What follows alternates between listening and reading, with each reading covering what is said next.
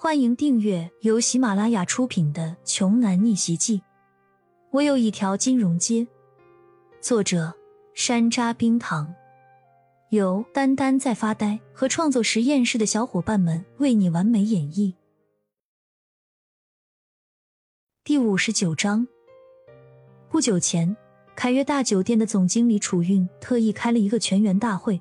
将骄阳的照片发到了每个员工的手机上，三令五申，多次强调说，今后这个人来到酒店，就必须要以最高的水准礼遇相待。服务员又仔细打量了一下骄阳，再三确认之后，发现没错，就是总经理嘱咐的那个人。他连忙恭恭敬敬的对众人说道：“哎呀，原来是贵客驾临啊！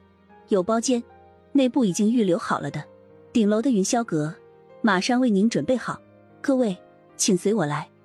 服务员带着笑脸邀请众人上了电梯。凯悦云霄阁，那可是接待顶级贵客的地方。杨飞有些诧异，自己什么时候变得这么有面子了？难道说自己公司的物流配送服务确实对凯悦大酒店来说是不可或缺、极为重要的存在吗？天哪！原来自己这么牛叉，老子自己才刚刚知道啊！杨肥滑稽的挺了挺胸膛，装作自己很牛逼的样子说：“哎，你很不错。”他一边说着，一边率先走进了直达顶层的贵宾电梯。其他人也都误以为是服务员是看在杨肥的面子上才准备顶级的包间套房，个个对杨肥纷纷崇拜舔狗了起来。杨哥出马。果真牛叉呀！是啊是啊，一句话就让对方乖乖的去准备包间了，还是凯越的顶层。今天可是多亏了杨哥，要不然的话，我们还享受不了这么高的待遇呢。杨肥被同学们吹嘘的有些飘飘然了，哈哈大笑说：“这都是小意思，小意思，不足挂齿。我怎么能亏待莹莹的同学呢？”这话说的。就跟今天他做冬请客一样，而此时此刻，所有人都已经把骄阳的存在抛到了九霄云外去了。他们并不知道，这一切其实都是看在骄阳的面子上。而且所谓的云霄阁，骄阳上一次也早就去过了，其实没什么大不了的。骄阳本身对这么物质上身外之物就不怎么看重。众人来到顶楼的云霄阁之后。所有同学都炸了，这里面的装修太华丽了，水晶灯、玉屏风、极品的名贵雕刻、上好的红木桌椅。不仅如此，还有超轻的大荧幕、崭新的台球桌、室内的高尔夫、露天的游泳池、天台的直升机停机坪等等。这哪里是包间呀？这分明是装备齐全的高级娱乐会所啊！参观完这里所有的硬件设施。就得耗费几十分钟。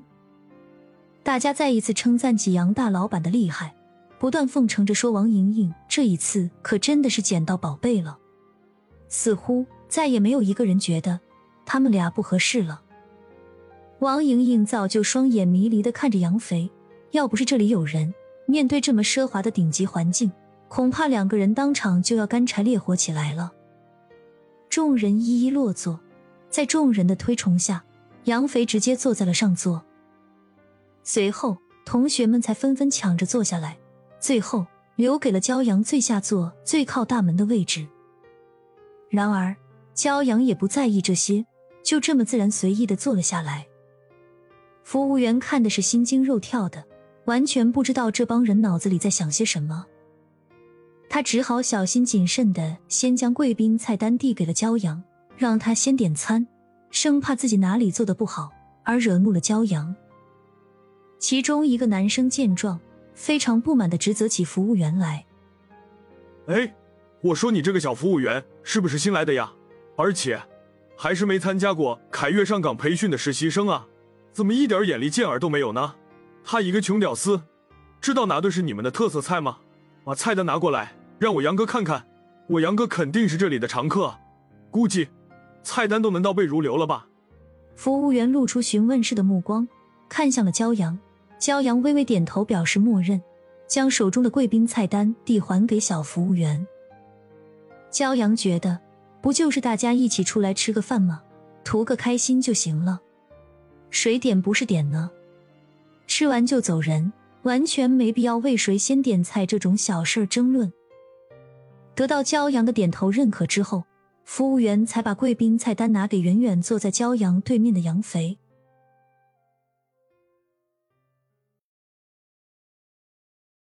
本集播讲完毕，想听更多精彩内容，欢迎关注“丹丹在发呆”。